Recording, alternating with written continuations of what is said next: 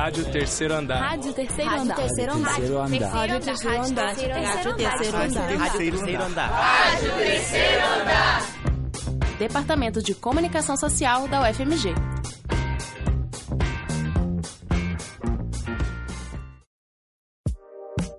De estudante a estudante. Mais um programa da Rádio Terceiro Andar na frequência da Fafiche. Às vezes, ser estudante universitário não é uma tarefa fácil. Esses anos que você tem que investir com seu tempo para obter o conhecimento necessário para se enfrentar à vida adulta também são aqueles com grandes dificuldades econômicas. Mas será que é possível fazer poupança, sair um dia de lazer, além de cobrir as necessidades básicas como o pouco dinheiro que a gente recebe como renda mensal? Fique ligado neste de estudante a estudante e vamos descobri-lo. Cada dia, os quase 50 mil alunos da UFMG podem se enfrentar a grandes retos além dos acadêmicos. Não importa se são de um bairro nobre ou um popular, se são mineiros, brasileiros ou estrangeiros, se recebem dinheiro dos seus pais, têm bolsa ou se vão ao estágio ou trabalham mesmo. Todos eles podem ter um momento no que o dinheiro não seja suficiente nem para os materiais da escola. Embora alguns estudantes recebam auxílios por parte da FUMP ou do governo federal, que são importantes complementos no dia a dia, é preciso saber se administrar para não ficar sem recursos ou ainda pior, ter que se enfrentar às dívidas com os bancos, problema que atinge ao 46% dos jovens recém-formados, dado divulgado pelo Serviço de Proteção ao Crédito do Brasil. Por essa razão, é importante que a gente saiba sobre educação financeira. Mas o que os estudantes conhecem dela? Por isso, fomos a várias faculdades do campus Pampulha e conversamos com alguns deles. Quer saber o que eles disseram? Vamos lá! Então, qual é que é seu nome? É Isadora Nébias Carvalho. Eu faço História, licenciatura em História. Daniele Tolentino Latini. Estou estudando Ciências Socioambientais.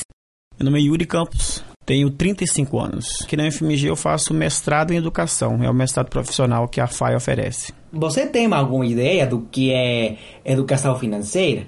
Não, eu até acho que isso é uma coisa que a gente poderia ver, por exemplo, nas escolas, assim, acho que é uma coisa que faz falta, mas eu não tenho noção nenhuma. O que eu busquei ver recentemente é em canal no YouTube, que eu sigo um canal que tem a ver com isso, mas se não fosse esse canal, eu não teria noção nenhuma, nenhuma. A educação financeira, para mim, é basicamente você ter noção dos seus gastos, do que, que é um gasto que você precisa é, realmente, de fato, o que, que você pode deixar de lado para poupar para um objetivo maior, investir também, saber aonde você vai colocar o dinheiro.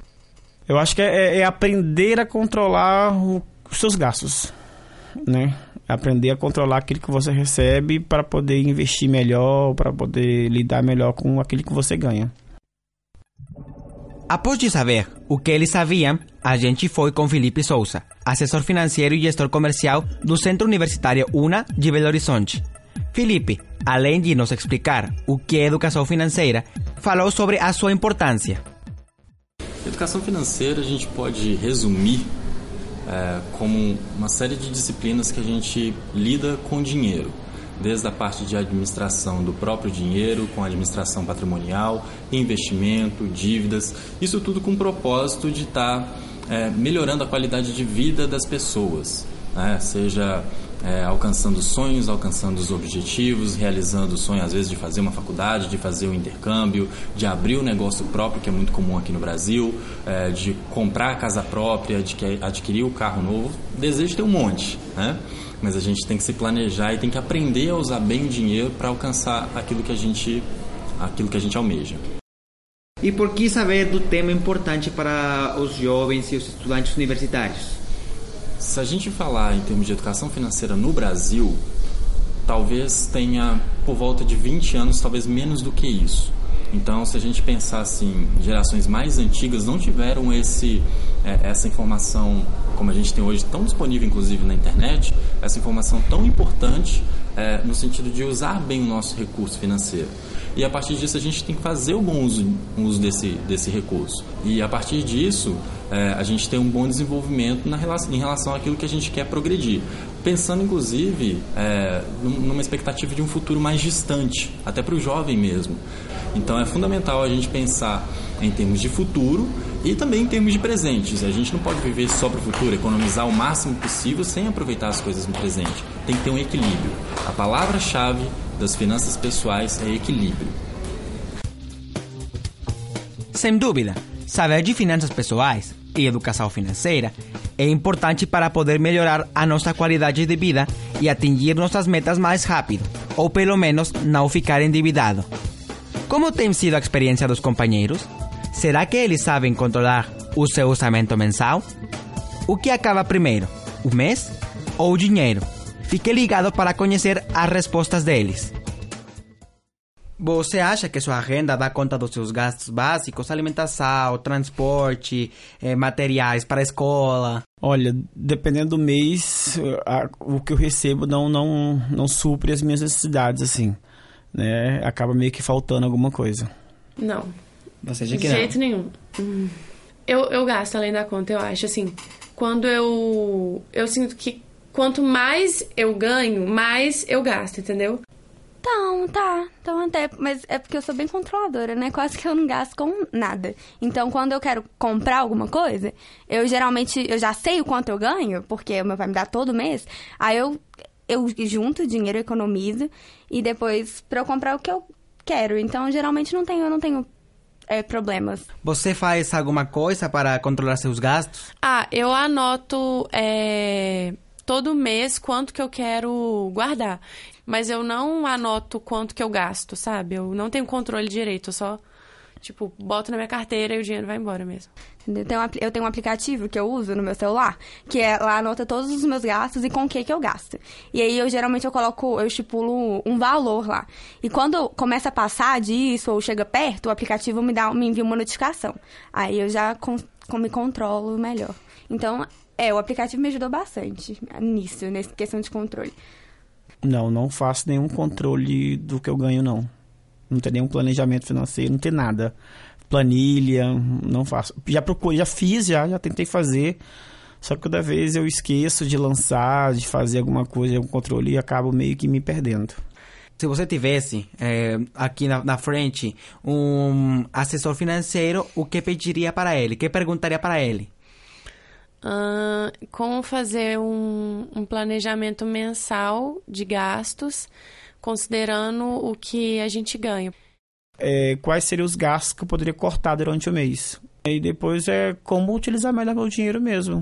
Né? Se seria em lazer, se seria em outras situações como viagens, gastos fixos na minha casa mesmo, enfim. Acho que seriam essas perguntas. De estudante a estudante. Certamente, foi uma surpresa que dois dos alunos tenham um controle básico das suas finanças.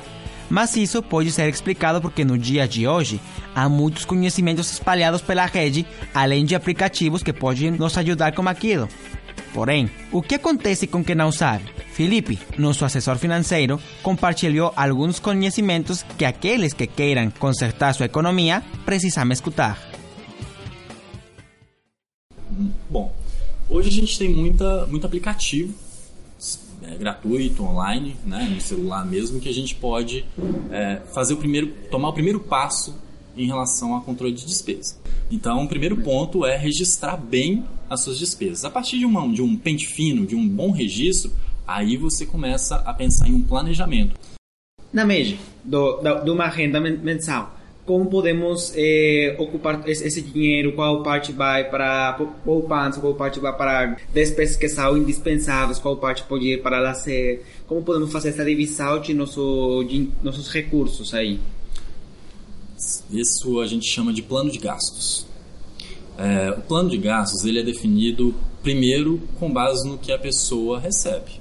Se ela recebe uma renda menor, a gente tem que ter algumas prioridades, né? E abrir mão de outras coisas ou é, é, é, não usar tanto dinheiro para essas outras coisas. Se tem uma renda maior, tem mais flexibilidade. Então, por exemplo, se uma pessoa que recebe menos dinheiro, eu penso que a prioridade é habitação, né? não tem como, a gente precisa de um lugar para morar. Segundo, alimentação. e a gente precisa também ter meios para se locomover. Aí a partir disso a gente tem outras coisas que é, podem ser incluídas nisso, que também são importantes. Nada que é, é de forma alguma é, é, deve ser excluído, deve ser priorizado, que é diferente. E aí, a partir disso, a gente pensa em outras necessidades que, dependendo do uso da pessoa, dependendo do custo financeiro, pode estar no meio disso tudo aí.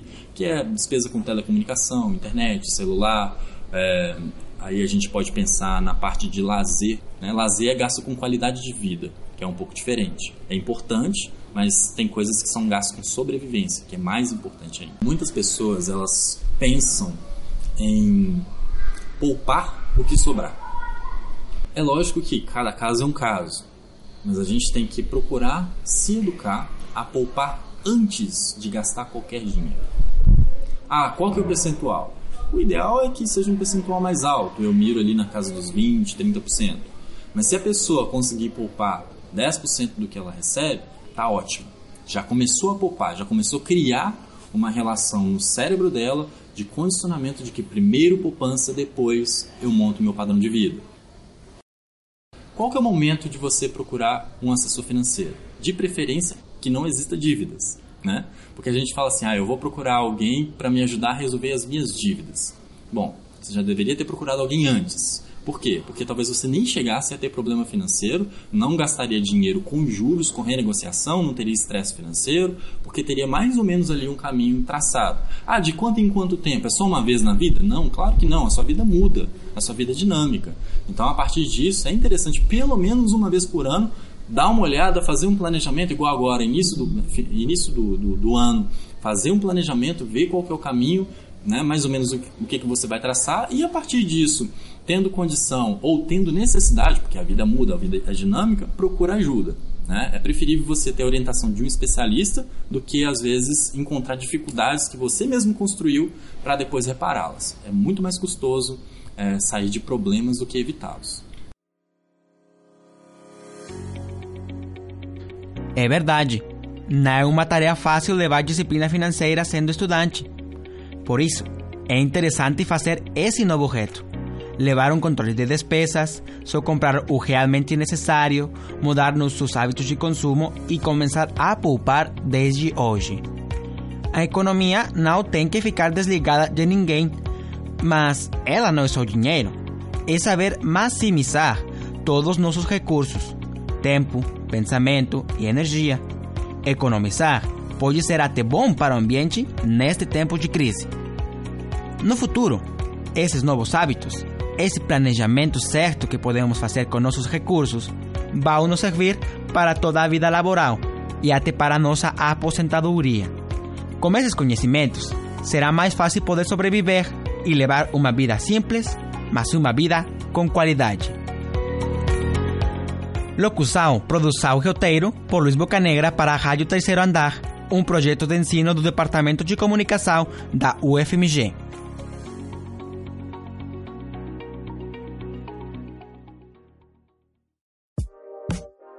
Estudante a estudante. Mais um programa da Rádio Terceiro Andar na frequência da Fafish.